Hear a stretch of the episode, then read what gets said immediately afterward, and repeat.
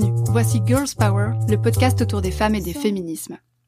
Ici, on discute avec des autrices de leurs livres, de leurs expériences et leurs réflexions autour de l'histoire des femmes, l'évolution des féminismes, l'écoféminisme ou les sorcières.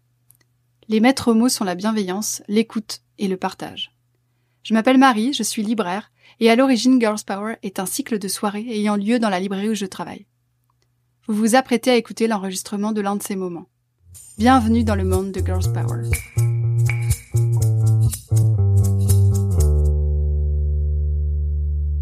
Bonsoir et bienvenue pour cette première soirée de cette quatrième saison de Girls Power. Car oui, Girls Power, le cycle de rencontres autour des femmes et des féminismes, a déjà trois ans et récidive cette année, puisque le patriarcat est toujours présent et puisqu'il y a des très bons livres qui sortent. Je suis Marie Morel, libraire au comptoir des mots et animatrice de Girls Power. Je suis très contente d'être aussi bien entourée pour cette 24e soirée féministe. Car on est ce soir avec Lorraine Bastide, journaliste féministe, co-créatrice du studio de production Nouvelles Écoutes et créatrice animatrice de la poudre. Membre du collectif Prenons la Une, bref, l'une des reines du féminisme français qui s'apprête à mettre le feu aux poudres de la société sexiste dans laquelle nous vivons encore, grâce à ce livre, grâce à ton livre intitulé Présente, Ville, médias, politique, quelle place pour les femmes, fraîchement publié aux éditions Alary. Bienvenue Lorraine, merci d'être là. Merci beaucoup Marie. On en reparlera, mais je suis particulièrement ravie qu'on fasse cette soirée ensemble, euh, puisque ce livre est lié à une série de conférences euh, que tu as organisées au Carreau du Temple euh, à Paris, où on était partenaire avec la librairie dans le cadre du coup du cycle au Carreau, pour accompagner en venant avec les livres des autrices que tu avais invitées ou liés au sujet qui était concerné. Je vais commencer par lire les premières lignes de ton livre. J'ai voulu écrire un livre engagé et radical j'ai voulu écrire un livre accessible et convaincant. Le résultat est entre vos mains, forcément imparfait. Puis, dans un geste très prévisible venant d'une femme, je vous prie d'excuser les situations, les théories, les études et les projets que j'aurais oubliés ou manqué de place pour citer. Ces pages contiennent néanmoins, ça c'est certain, tout le bouillonnement propre à un tournant dans l'histoire des droits des femmes et des minorités raciales et sexuelles. Est-ce que tu peux nous raconter ce qu'est le cycle présente et comment est-ce que c'est devenu un livre? Euh, alors bah déjà, je suis super contente d'être là. Vraiment, merci pour l'invitation. Merci à toutes d'être présentes malgré les présentes. Je, je, pense que je vais faire beaucoup de jeux de mots en fait, euh, malgré les, les, conditions actuelles. Euh, donc présente, effectivement, comme tu l'as rappelé, Marie est partie d'une série de conférences que j'ai données pendant la saison 2018-2019 au Carreau du Temple. Euh, le carreau du temple, c'est un lieu en fait assez génial et enfin j'appuie beaucoup l'hommage euh, à ce lieu et à sa directrice Sandrina Martins dans, dans le livre euh, parce que c'est une personne bah, féministe, progressiste, antiraciste, engagée, tout en étant une haute fonctionnaire brillantissime de l'État qui dirige un lieu qui appartient à la ville de Paris. Donc comme quoi il y a aussi au sein de l'État, c'est très rassurant, des personnes qui, qui défendent les mêmes idées que nous. Et, euh, et voilà, et euh, en fait, euh, elle écoutait la poudre. En fait, en vrai de vrai, c'est son assistant qui écoutait la poudre, qui lui a fait écouter, et, et cherchait des contenus pour cet auditorium au Carreau du Temple, qui est un lieu incroyable où, tout est toujours gratuit en fait, c'est ça qui est extraordinaire. Euh, tout est vraiment à portée de main. Bon, est-ce qu'on va être parisien ou parisienne évidemment. Et elle m'a proposé d'animer un cycle de conférences et, euh, et, de réfléchir à une thématique. Et moi, j'ai tout de suite pensé à l'espace public euh, parce que c'est une notion en fait qui recoupe euh, énormément de thématiques que j'avais explorées en tant que journaliste, en tant que féministe. Il y a, il y a les médias. Euh, il y a aussi la ville et puis les institutions politiques. En fait, l'espace public, c'est tous les lieux où on peut questionner le pouvoir. Et c'était un excellent prétexte pour parler de toutes ces thématiques-là. Donc, euh, j'avais euh, une soirée par mois. il y avait 250 personnes tous les soirs. C'était des moments qui étaient vraiment extraordinaires.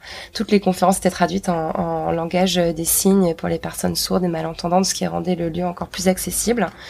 Et, et voilà, donc j'ai reçu huit enfin neuf en fait parce qu'il y avait un sort, il y en avait deux, euh, militantes, euh, chercheuses, journalistes engagées sur ces questions, euh, avec qui voilà j'ai essayé de bah, de mettre en avant euh, leur euh, leur parcours, euh, leur savoir, enfin ce que je fais toujours. Hein.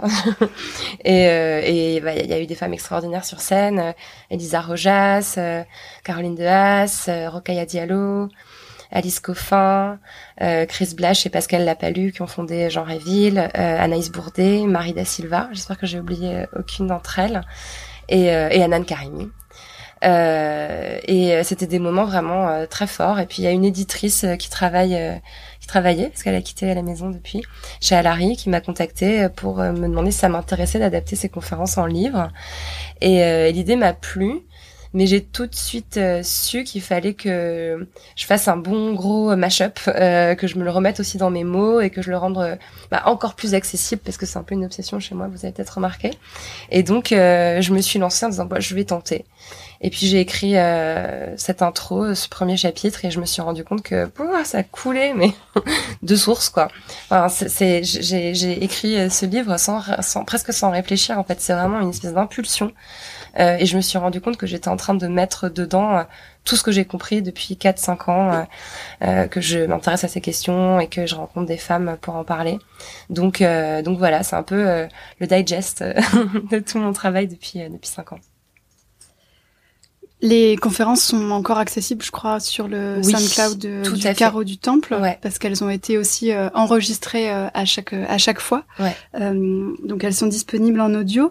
Mais comment est-ce que tu penses que le format papier peut apporter autre chose? Bah, C'est c'est vraiment différent. déjà j'avais aussi une volonté de pas non plus voler les mots euh, de mes invités. Euh, il y avait, il y a eu toute une réflexion aussi en termes éthiques euh, c'est-à-dire de quel droit moi je vais en tant que journaliste faire un produit commercial de ces de ces voix qu'elles m'ont qu'elles m'ont donné qu'elles ont partagé avec moi. Donc j'ai pas voulu que ce soit trop in extenso leurs mots. Donc il y avait voilà cette cette première réflexion. euh, ensuite, euh, je les ai évidemment toutes consultées. Je me suis assurée que j'avais leur accord. Euh, j'ai versé le tiers des droits d'autrice que j'ai perçus aux associations qu'elles soutiennent parce que bon, c'est la moindre des choses, quoi. voilà. Et je pense que je pense que mine de rien, je suis journaliste et euh, je fais un travail utile, un travail que j'aime, euh, de, de, mise à, à, disposition en fait euh, de connaissances, d'informations. Et, et, dans ce bouquin, je fais ça.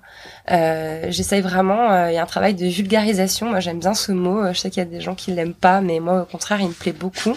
Et je pense que ce qu'il y a en plus par rapport au carreau du temple, c'est que bah, je j'explique tout en fait. Je donne tout le background. Et peut-être que quand on écoute euh, une interview euh, d'Alice Coffin, euh, bah, quand on connaît son, combat, son travail, quand on est un petit peu au fait des questions concernant les droits des lesbiennes, etc., on est forcément galvanisé. Mais quand on débarque en n'ayant aucun élément, peut-être qu'on peut être un peu perdu. Euh, et moi, j'avais envie d'embarquer tout le monde en fait dans ce bouquin. Je voulais que n'importe quelle personne, même quelqu'un qui avait jamais entendu le nom d'Alice Coffin, maintenant c'est déjà moins moins moins probable, mais euh, voilà, puisse rentrer dans le livre, comprendre d'où on parlait. Donc, je pense que l'atout du livre par rapport au podcast, c'est ça, c'est euh, le fait de parler à encore plus de monde, quoi.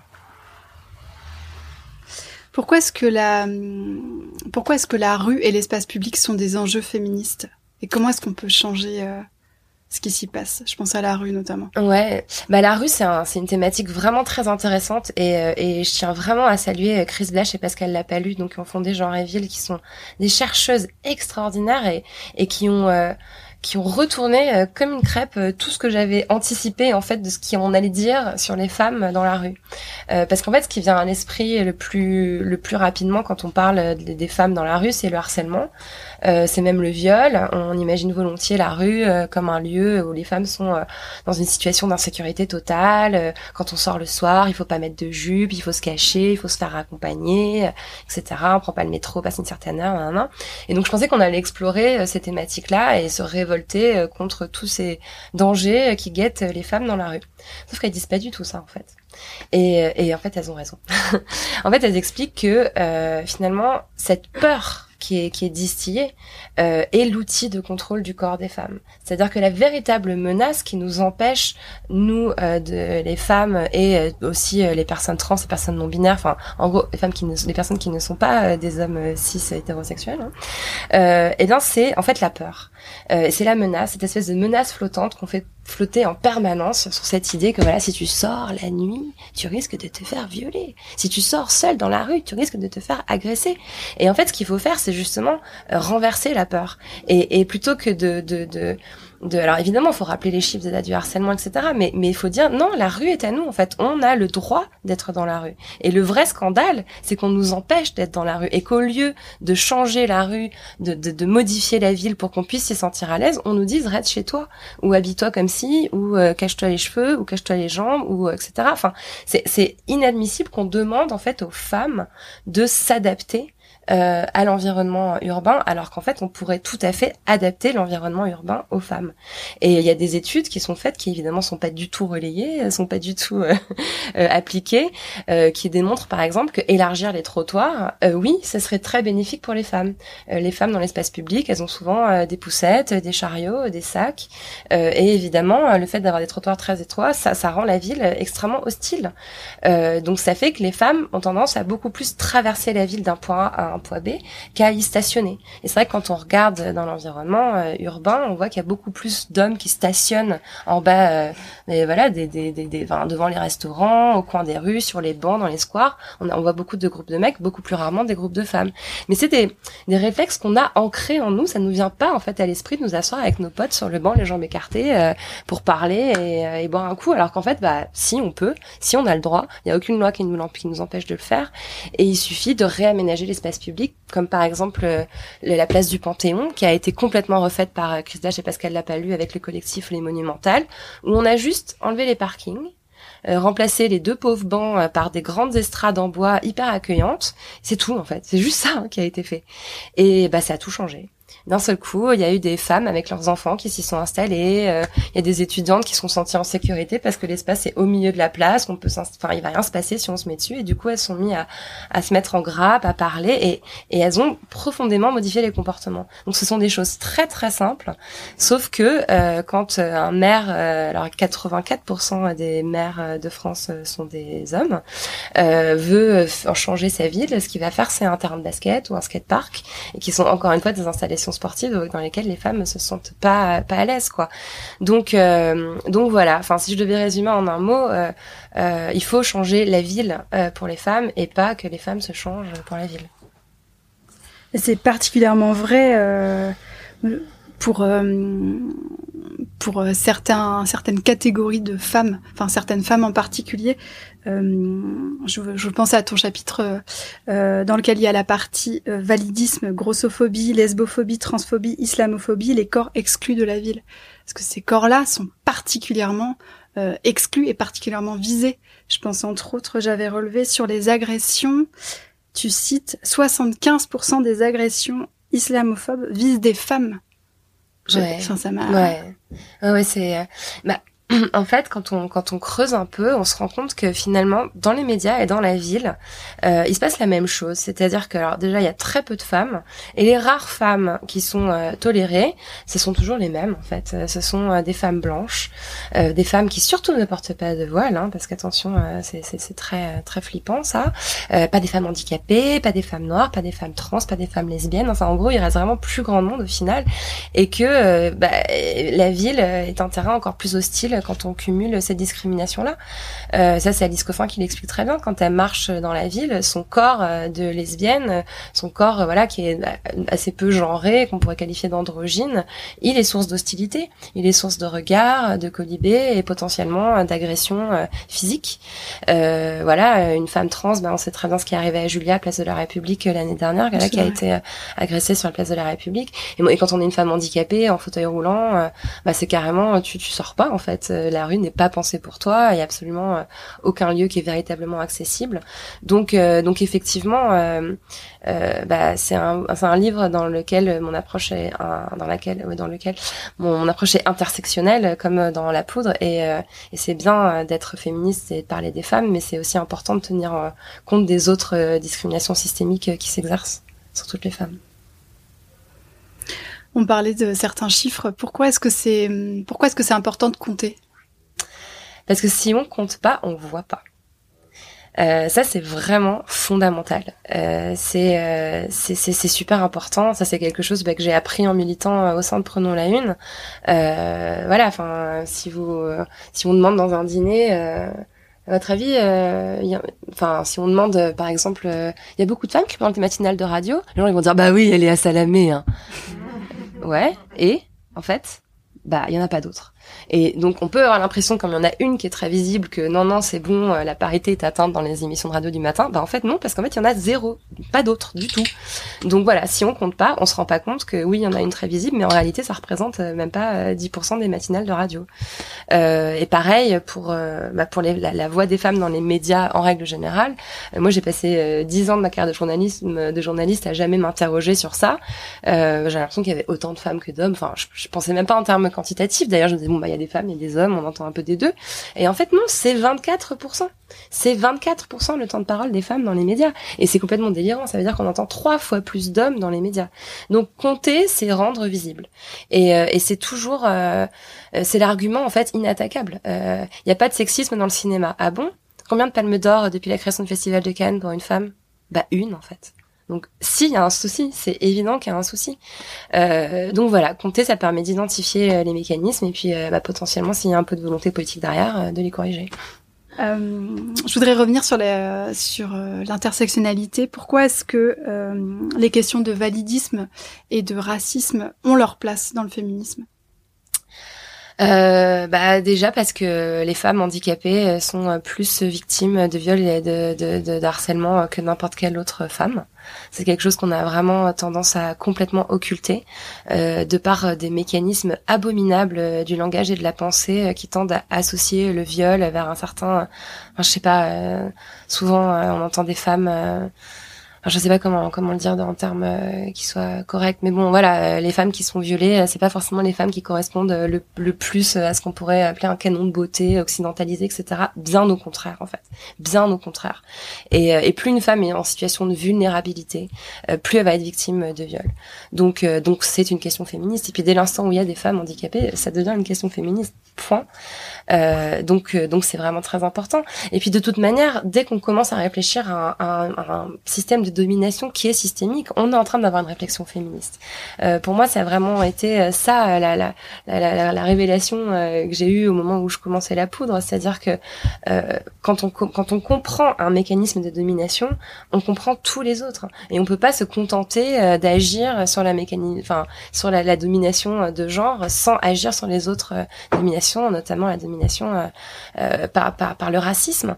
Et, et, et dans ce livre, enfin j'essaye de, de, de, de, comprendre cette espèce de spécificité française où il y a des personnes qui sont capables de monter au créneau en disant euh, il faut sauver les femmes, mais qui sont pas capables de voir qu'elles exercent euh, par leur discours une oppression terrible sur les personnes musulmanes, sur les personnes noires. Enfin, je, enfin pour moi voilà tout tout tout va avec quoi. On peut pas on peut pas se contenter de, lutter contre une, un seul type d'injustice quoi. Donc euh, tout se pense ensemble et de façon complètement intriquée. Comment on peut se déconstruire sur ces questions-là quand on est... Euh, je connais beaucoup de féministes qui sont euh, avertis, mais qui sont justement pas avertis sur ces questions-là, qui savent pas par où commencer. Euh, bah, je pense que la meilleure façon de se déconstruire, c'est toujours en fait d'écouter euh, des personnes concernées par les discriminations qu'on ne subit pas. ça, c'est vraiment pour moi la, la, la règle d'or. Quoi. je sais pas, par exemple. Euh, pour, pour parler d'un des exemples que je donne dans le livre, euh, euh, c'est absolument terrible pour les femmes noires d'avoir tout le temps des mains qui se glissent dans leurs cheveux, par exemple. Et c'est vraiment quelque chose qui peut paraître, la première fois qu'on nous dit ça, si on est une femme blanche, si on n'a pas de personne noire dans notre entourage, on peut sourire, quoi, être là genre, enfin ça va, c'est pas... Bah si, en fait. Si, en fait, c'est c'est carrément emmerdant, quoi. Et, et plus bah, on, on aura de, de, de personnes qui, qui raconteront cette expérience, comme Marie da Silva le raconte, la raconte au carreau du temple. Enfin, ça, ça, ça, ça l'a mené au burn-out en fait. Tous les matins, elle arrivait sur son lieu de travail et tous les matins, on lui faisait une remarque sur ses cheveux. Elle pouvait les tresser, bah, c'était trop ethnique. Euh, elle les tressait pas, bah, c'était trop naturel. Euh, elle mettait un foulard, ah, bah, c'était un petit peu trop tribal. Enfin, je veux dire, c'était racisme à tous les étages, quoi. Et, euh, et bah, une fois qu'on a compris, bah, on comprend et on voit et on sait. Euh, mais avant qu'on nous explique, euh, on comprend pas quoi. Donc euh, moi je pense que la seule façon de se déconstruire, c'est d'ouvrir les oreilles, écouter des podcasts, ça aide bien, lire et lire des livres et lire des livres quoi évidemment. Mais mais je trouve que les podcasts, ça a vraiment, enfin tout le monde n'a pas forcément le temps, l'énergie ou même, je sais pas, la, la la, la, structure de vie quoi qui permet de, de lire des bouquins c'est un énorme privilège que j'ai moi de pouvoir avaler un, un milliard de bouquins euh, mais euh, mais en fait, euh, écouter un podcast c'est plus simple plus accessible, il me semble. Et il y a une telle multiplication de podcasts avec, enfin, on, peut vraiment, c'est le, le, menu déroulant, quoi. On peut écouter maintenant tout type de paroles, particulièrement des paroles qui sont pas, qui sont invisibilisées dans les médias traditionnels. voilà, des, des, des paroles LGBTQIA, des paroles de femmes, de personnes racisées, des paroles non binaires, des paroles trans, des paroles de femmes handicapées, enfin des, parcours d'immigration, tous ces récits à la première personne, il n'y a rien de plus enrichissant, il n'y a rien qui peut remplacer aucune théorie en fait, ne, ne, ne, ne, peut euh, être plus efficace que ces récits à la première personne pour moi. Et puis c'est un espace où on peut avoir euh, une forme de nuance, où on peut avoir le temps d'expliquer son propos, Exactement. un contexte. Euh, Exactement. Ce que tu disais, je t'écoutais dans, dans Fracas, et où justement tu parlais de, de l'importance de pouvoir faire des phrases longues et de pouvoir nuancer son propos. Mais tellement tellement. Et puis en plus, et puis on sort des stéréotypes. Enfin, c'est juste ça en fait. Euh, je pense que la plus grande euh, souffrance euh, des, des, des, femmes et, et de toute personne euh, subissant les domination, c'est c'est le stéréotype. C'est-à-dire qu'on va dire les femmes sont comme ça, les musulmans sont comme ça, les gays sont comme ça, parce que ce sont des discours qui sont produits extérieurement à, à elles et eux, des discours surplombants qui simplifient, qui écrasent. Et ce sont ces discours-là qui dominent. Dès l'instant où la personne concernée s'exprime, on voit qu'il y a 10 milliards de nuances. Il y a autant d'identités que d'individus en réalité. Mais ces identités, elles n'émergent pas si ces paroles ne s'expriment pas. Donc, euh, donc oui, ça permet la nuance et ça fait vraiment du bien. Mm. Et par rapport à la diversité des podcasts, justement, est-ce que tu crois que la création de son propre euh, média soit euh, vraiment le passage obligé pour faire entendre sa voix? Bah, c'est un peu triste de, de penser ça en réalité. C'est un peu décourageant, c'est-à-dire que euh, c'est un outil fabuleux, mais euh, ça a toujours moins d'impact en fait que Journal de 20 heures. Hein. Je suis vraiment euh, désolée de, le, de, devoir le reconnaître, ou qu'une couve de Paris Match qui va être en 4 par 3 sur tous les kiosques à journaux.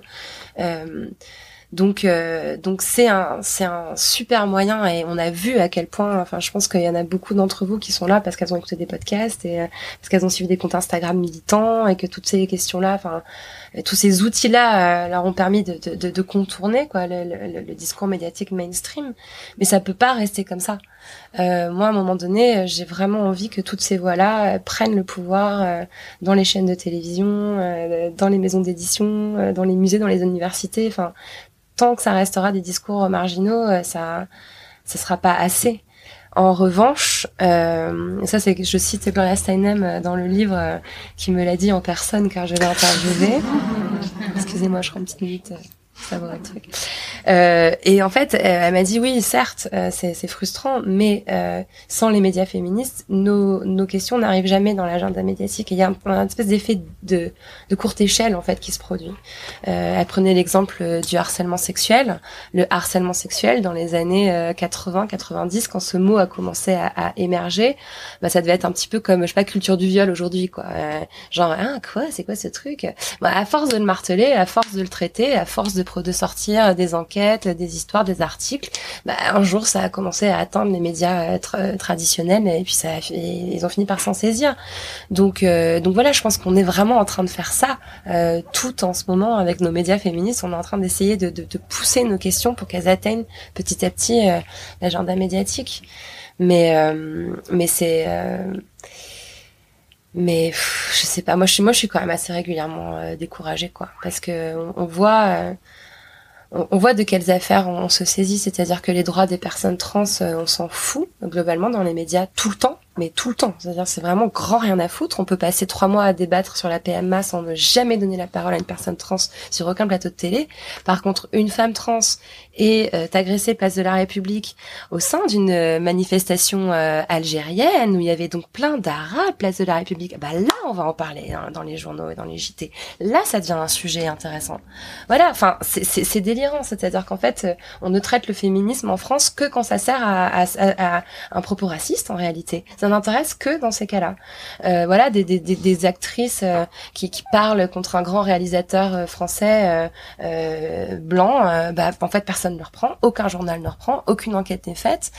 par contre, tiens, quand c'est les rappeurs, ben tiens, on s'en saisit. parce qu'on va pouvoir à nouveau rejeter le sexisme du côté des tours, du côté des populations descendantes de, de l'immigration, et, et c'est toujours pareil en fait. Donc moi, à un moment donné, je, je me décourage un peu, ouais. C'est pour ça que au final, je dis qu'il faut bientôt tout cramer. Pardon, Alors on va attendre un peu. oui, c'est ça. on va attendre un petit peu avant de faire ça.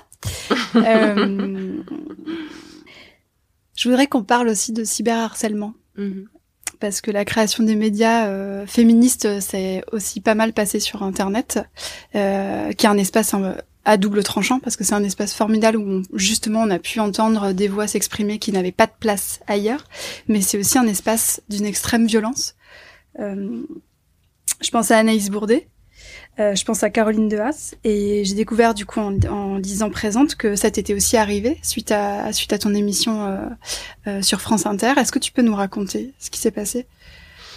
Bah, il s'est passé quelque chose de très simple. J'ai donné la parole donc dans mon émission estivale Les, les Savantes où, j'interviewais donc des chercheuses dans tout plein de domaines. J'avais des mathématiciennes, des biologistes, des philosophes, euh, des sociologues, des économistes, euh, des anthropologues. Et, euh, donc euh, une saison, j'ai invité euh, Anan Karimi, qui est donc sociologue, qui est euh, maîtresse de conférence à l'université de Strasbourg depuis peu. J'étais tellement fière d'elle, elle a chopé son poste et, et qui travaille sur l'agentivité des femmes musulmanes portant le voile. et donc il y a un discours qui va complètement à rebrousse-poil de tous les discours islamophobes dominants dans les médias français. un discours qui est évidemment parfaitement étayé, rationnel, passionnant, passionné.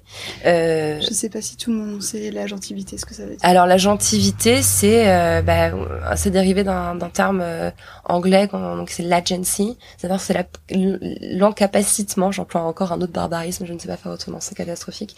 Euh, c'est la la possibilité d'agir malgré euh, les contraintes structurelles qui nous sont opposées.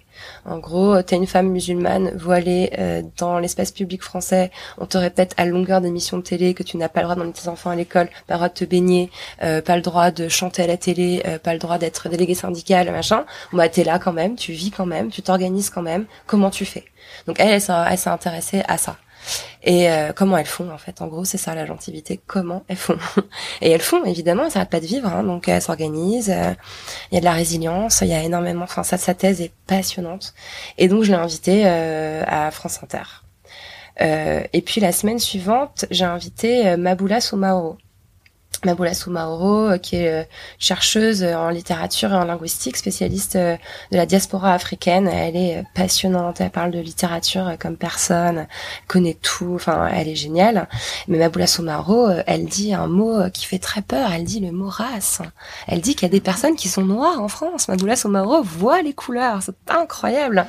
Et donc, elle a un discours bah, qu'on pourrait qualifier un peu de décolonial, même si elle aime pas trop ce mot, donc je m'excuse de l'avoir attribué ça un peu pour simplifier pour que vous voyez euh, où elle se situe politiquement. Et donc voilà, j'ai invité ces deux personnes dans mon émission.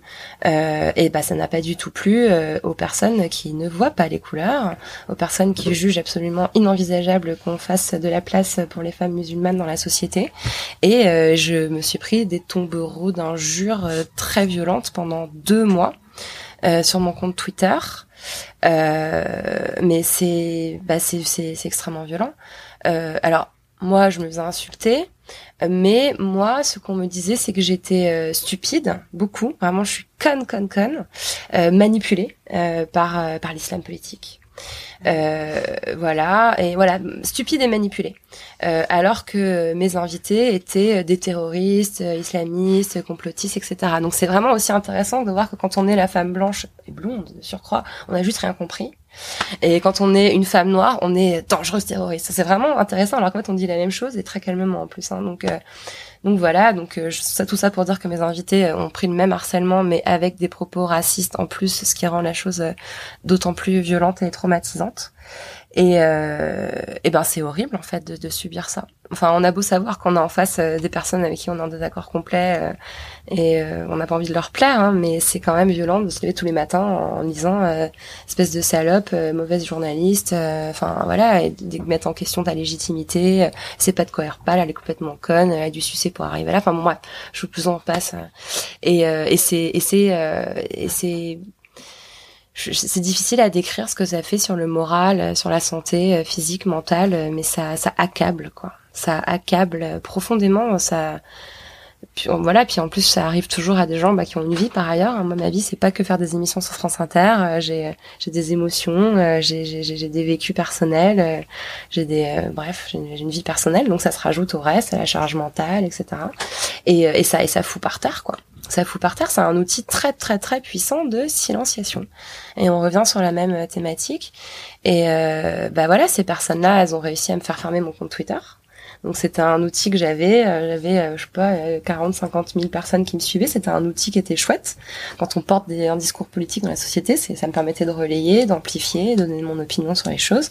Alors à un moment donné, j'ai dit c'est fini, je veux plus euh, je veux plus être là. Et par ailleurs, bon là je balance un peu mais bon, France Inter ne m'a jamais défendu. Euh, n'a jamais répondu à, mes harceleurs et, euh, et, euh, et, de peur de, de, se voir, à mon avis, assimilé à ces idées dangereuses pour la cohésion républicaine, à arrêter mon émission. Donc, bah, très concrètement, le résultat de ce cyberharcèlement, c'est que j'ai fermé ma gueule. voilà. Donc, euh, et ça, ça arrive tout le temps euh, à toutes les femmes qui portent un discours féministe ou antiraciste ou pour les droits des personnes LGBT dans la dans la société, quoi. Ça arrive tout le temps. Alors après, il y a des des DS comme Rokhaya Diallo alors je sais pas comment elle fait. Elle, elle se prend des sauts et des sauts et des sauts de ça toute la journée. Elle en a rien à foutre. elle continue à être assez souris, mais je pense qu'elle est, elle est, elle est, elle est, pas faite euh, comme nous, Rokaya. Je, je comprends pas. Moi, je la vois, je suis là, mais meuf, mais comment tu Ah bah je m'en fous. Bah ouais, bah bravo. Mais euh, mais tout le monde n'a pas, euh, je sais pas, sa force de caractère, son abnégation, sa sa vision, et c'est et c'est terriblement difficile. Ouais. Mm. Et le pire, c'est qu'il ne se passe rien. Je crois qu'il y a eu une seule condamnation Rien. Euh, qui a été euh, jusqu'au bout. Je crois que c'est Nadia Dam. Nadia Dam qui a réussi à faire condamner un de ses harceleurs alors qu'elle a été... Euh, bah alors pour le coup, Nadia Dam, je veux surtout pas comparer ma petite expérience où j'ai eu allez, 100 allumés de printemps républicain qui m'ont pris pour cible pendant deux mois et Nadia Dam qui s'est pris un raid organisé par le forum 1825.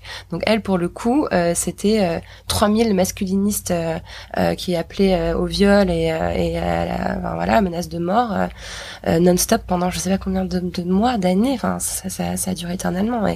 Et, euh, elle a eu le courage de, de, d'enclencher une procédure euh, juridique, quoi, judiciaire. Et elle a réussi à en faire condamner un, un seul. Donc, euh, donc voilà, elle a réussi aussi, à faire changer la loi. Elle a, elle a réussi à, à, à, faire reconnaître la spécificité du cyberharcèlement euh, euh contre euh, voilà qu'elle avait subi, euh, qui, qui, touche principalement les femmes, beaucoup les femmes journalistes et encore plus les femmes racisées. Il y a une étude que je cite, une étude d'ONU Femmes. Les, les, femmes racisées subissent 84% de, de, de, des attaques de cyberharcèlement qui existent. Enfin, donc, euh, donc voilà, mais, mais au prix de, de, de quelle lutte, quelle, euh, c'est, euh, ouais, c'est vraiment flippant. Ça gratte, en fait. Ça démange, ça gêne. Ouais. Ouais, ouais, clairement. Clairement. Et, c'est pour ça que, enfin, voilà, je, je, trouve ça merveilleux, les réseaux sociaux. Euh, je trouve que c'est vraiment un outil génial et voilà, il n'y aurait pas eu MeToo sans, Twitter. Donc euh, voilà, je suis pas en train de dire euh, ah euh, horrible internet, retournons au temps du café et du commerce où on devisait gaiement au comptoir, c'était tellement plus facile. Je dis pas ça. Par contre, je dis que si nos discours sont circonscrits à cette sphère-là, ça veut dire qu'on produit du travail donc gratuit parce qu'on n'est pas payé hein, pour faire des tweets et des, posts Insta euh, qui ne nous appartient pas parce que tout ce qu'on poste sur Instagram, euh, toutes les photos, tous les textes, ça appartient à Instagram et en plus on est en, en, insécurité permanente. Donc moi je me demande si c'est pas aussi quelque chose qui arrange un peu tout le monde que nos discours soient circonscrits à cette euh, sphère-là je pense que voilà, on trouve bien mignonne à, à faire des, des posts et des hashtags, mais mais clairement ça suffit pas quoi. Je reste sur les médias. J'ai été interpellée par, euh, par un chapitre. Je vais lire un extrait qui évoque euh, l'article du New York Times euh, qui parlait de la recrudescence des violences dans les affaires de pickpocket à bord des métros du Bronx et qui déplorait que les victimes résistent aux assaillants pour un butin de parfois seulement quelques dollars. Selon l'auteur et professeur de journalisme Jelani Cobb, il est évident que le journaliste blanc qui écrit cet article ignore que, pour un habitant du Bronx, quartier largement peuplé de personnes noires et latinas. 5 dollars, c'est la somme qui va permettre de se rendre à son lieu de travail et d'en revenir le soir. C'est la somme qui garantit qu'on va conserver son emploi et obtenir sa paix à la fin du mois. Comment expliquer que certains médias et certains journalistes soient à ce point à côté de la plaque? Parce que euh, on a des rédactions qui sont constituées à quasiment euh, systématiquement 100% de personnes blanches. Et que quand l'article est écrit euh, par un journaliste blanc, il est relu par un correcteur blanc, il est validé par un rédac chef blanc, il est mis en page par un SR blanc, euh, et le BAT part euh, sous la sous la plume du directeur de la rédaction qui est blanc aussi. Et personne n'a vu en fait. C'est c'est c'est à côté de la plaque, oui, mais c'est surtout euh, une, une, incapacité de voir parce que et c'est et c'est pas de leur faute. Ils ont pas vécu dans le Bronx, ils sont pas au courant, ils ont pas de potes qui habitent dans le Bronx, on leur a jamais expliqué que 5 dollars c'était une somme importante. C'est pas leur faute, on n'est pas supposé avoir la science infuse. Par contre, ce qui est leur faute, c'est de ne pas réaliser que de par la, la, la, constitution complètement homogène de la rédaction, il y a euh, un, angle mort énorme et multiplié par autant de personnes qui existent dans la rédaction qui fait que certaines questions n'apparaissent tout simplement pas et qu'on ne les voit pas. Euh, pourquoi certains euh, magazines font parfois des, des titres incroyablement racistes Je pense au Péril jaune, quand au début du coronavirus, je crois que c'était Ouest France ou je sais plus, qui avait fait cette une. alors c'est raciste évidemment, mais mais surtout ce qui est dingue, c'est que personne en fait, personne dans la rédaction n'était capable de dire genre euh, ça va pas les gars.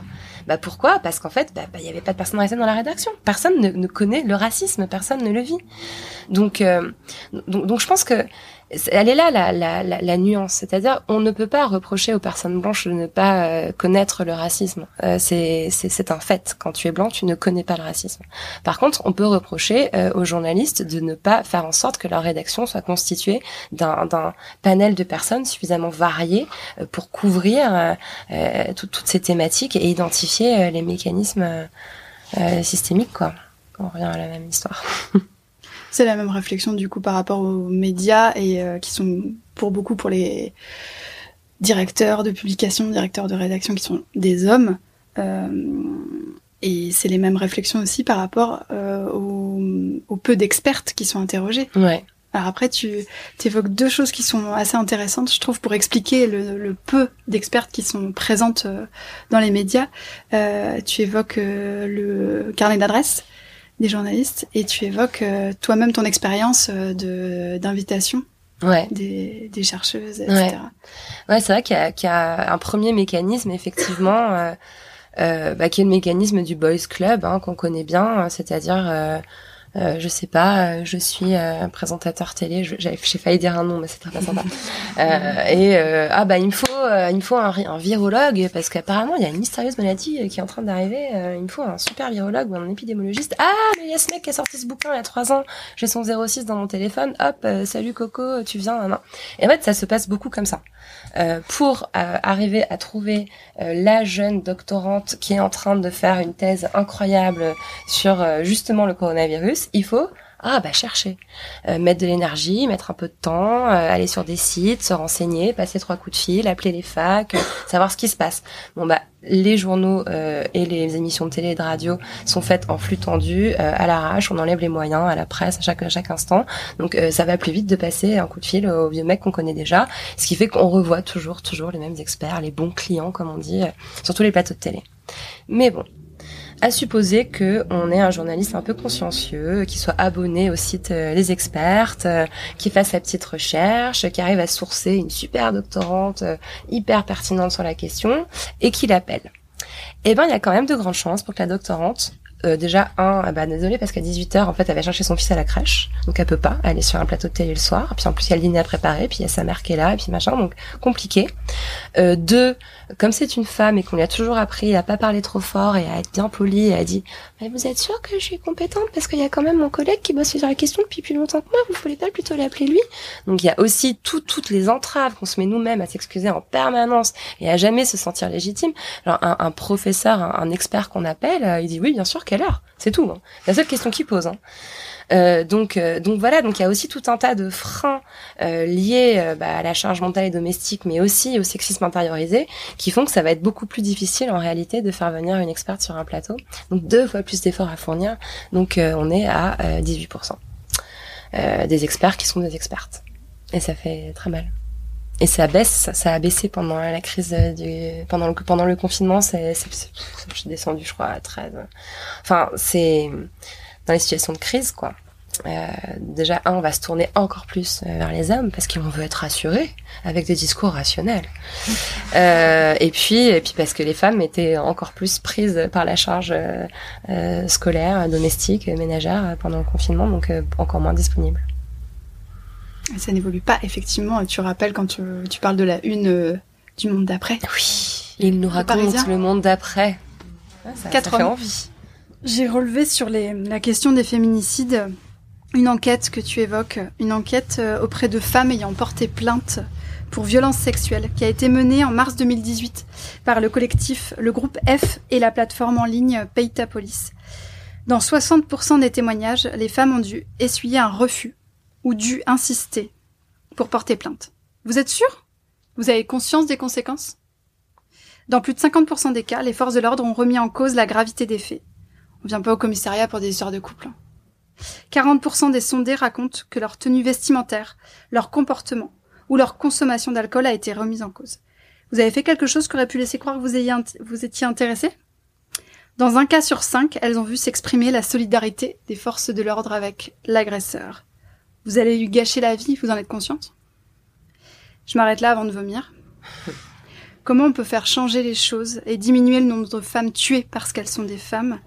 Euh, si finalement les personnes qui sont censées les protéger ou du moins les soutenir par la suite ne sont finalement d'aucune aide, voire carrément des obstacles bah, moi, ce que je propose, c'est que euh, on revalorise la parole des femmes. Et, euh, je, je, ma, ma, ma, thèse dans ce livre, c'est que le problème, c'est qu'on ne croit pas les femmes, parce que la parole des femmes n'a pas de poids.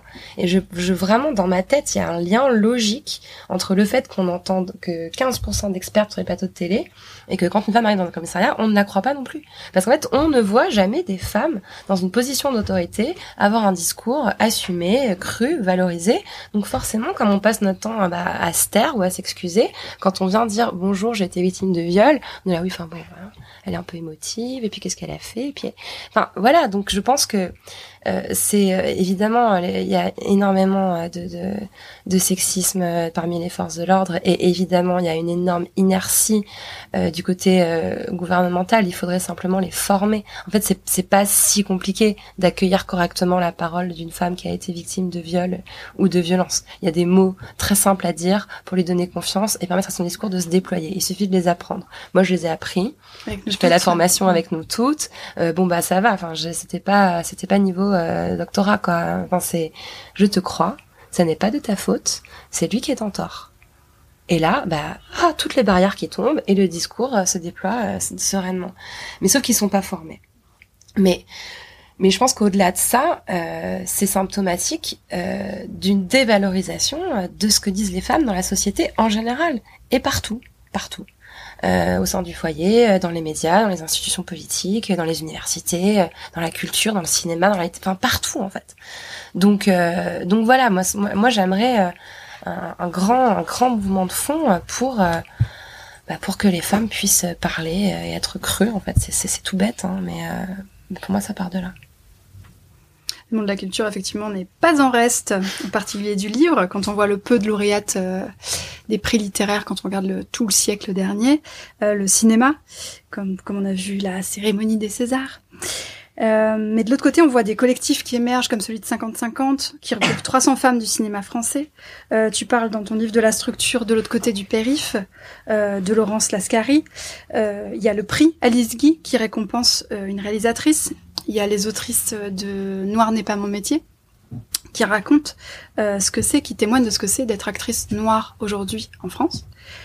C'est pas glorieux, je vous spoil, mais c'est pas glorieux. Plein de bonnes initiatives. Est-ce que ça va vraiment faire le poids des collectifs comme ça, des prix? Bah, je pense que ça fait euh, que ça, en tout cas, ça aide à la prise de conscience. Euh, c'est indéniable.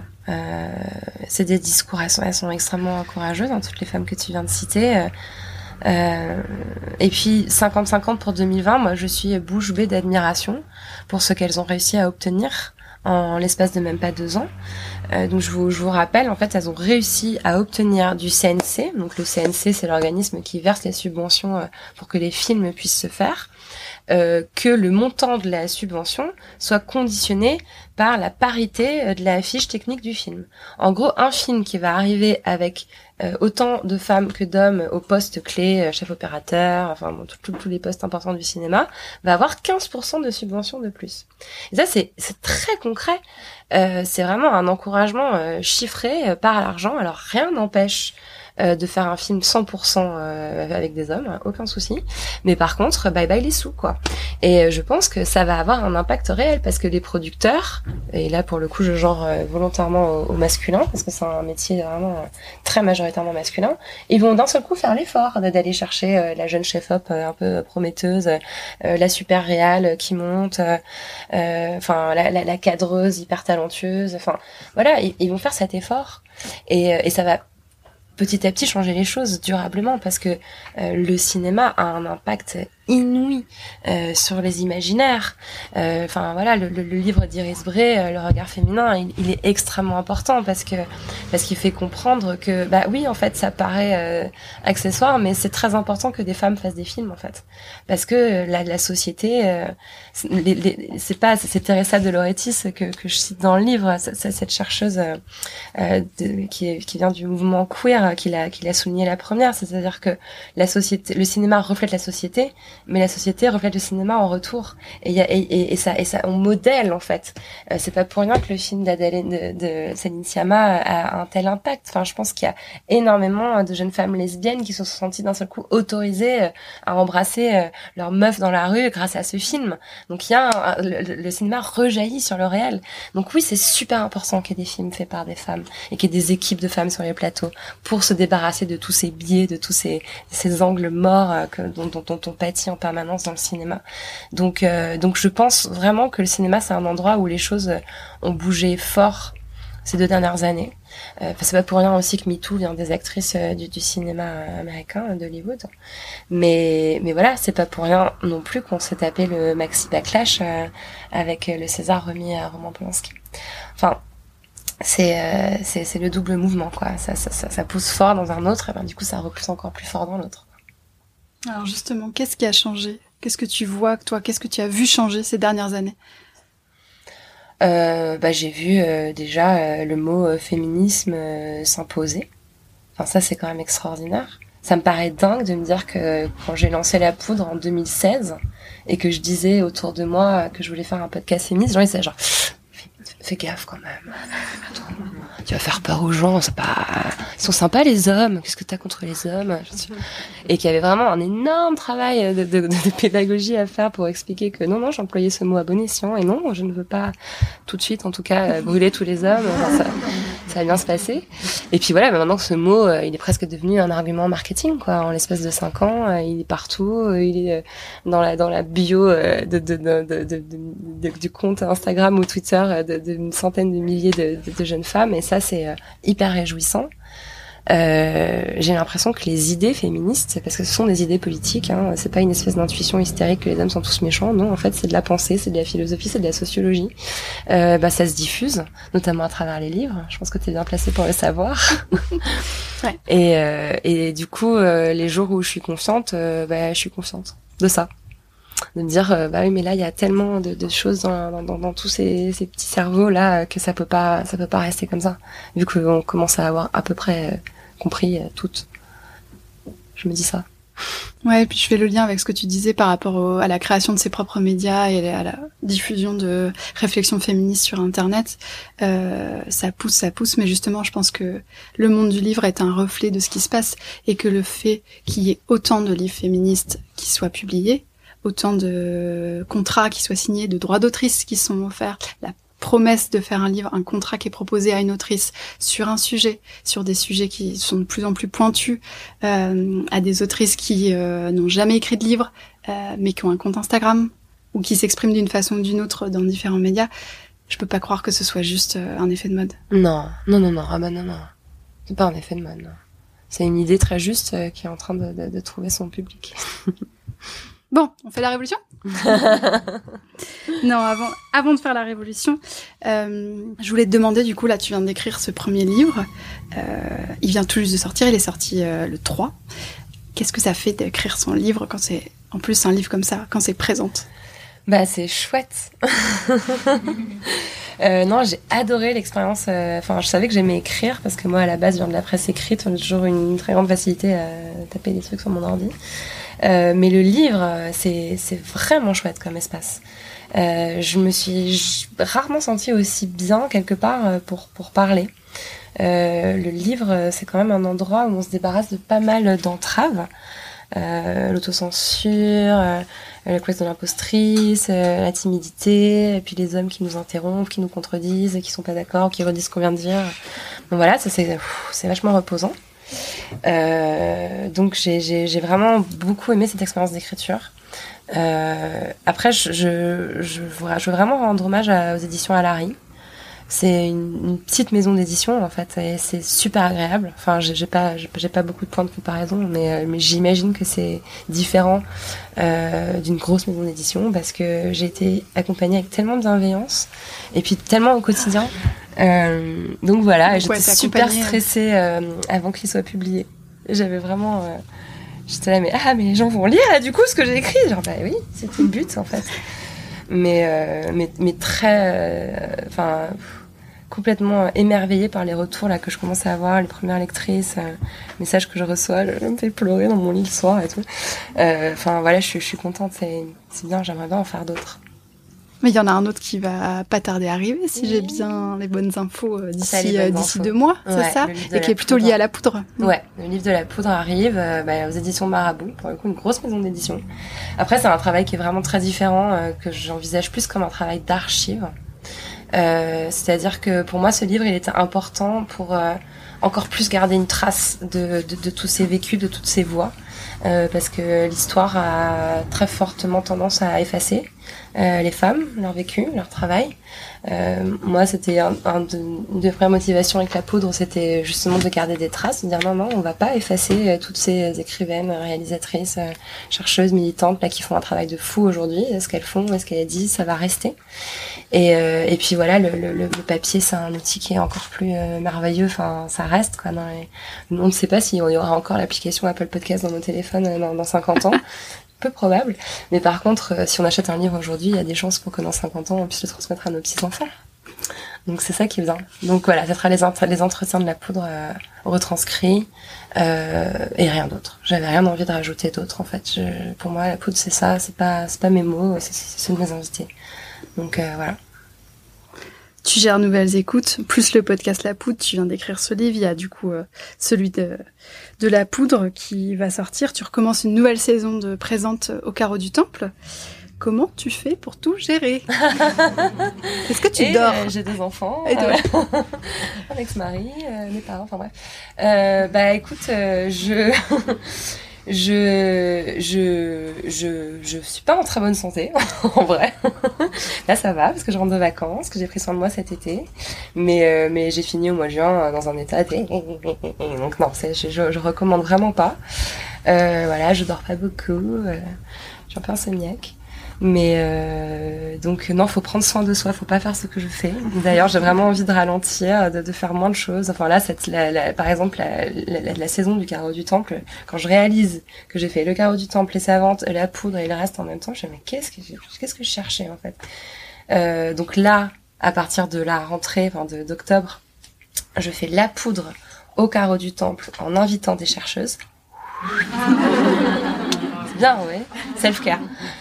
Donc je suis très contente de cette idée. une, heure, par mois, en fait, j'aurais fait tous mes, tous.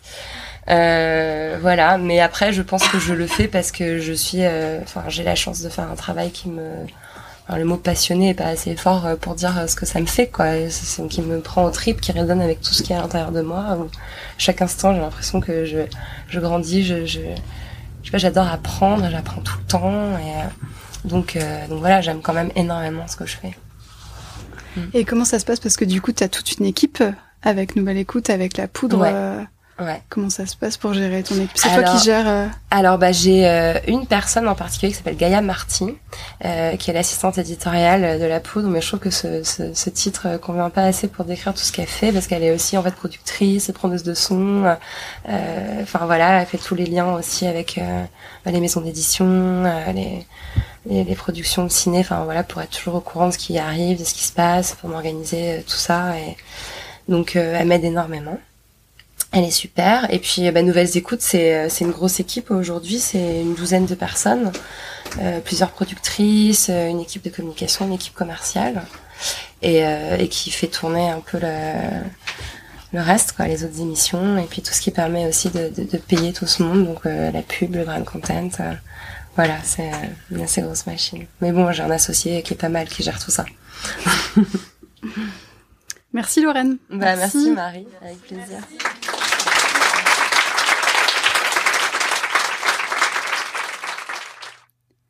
C'était le premier épisode de Girls Power. C'était bien, non? Si ça vous a plu et que vous trépigniez d'envie de nous le dire, on est joignable sur Instagram et sur notre site librest.com, où vous pouvez acheter le livre de mon invité, que vraiment je vous recommande très fortement. Vous y trouverez aussi les livres et les autres références dont on a parlé. J'y mets aussi les prochaines dates des soirées Girls Power et des sélections thématiques, comme des idées de livres féministes pour enfants ou des livres sur les sorcières ou sur l'afroféminisme, et toutes les infos de ce podcast. À bientôt pour le prochain épisode de Girls Power.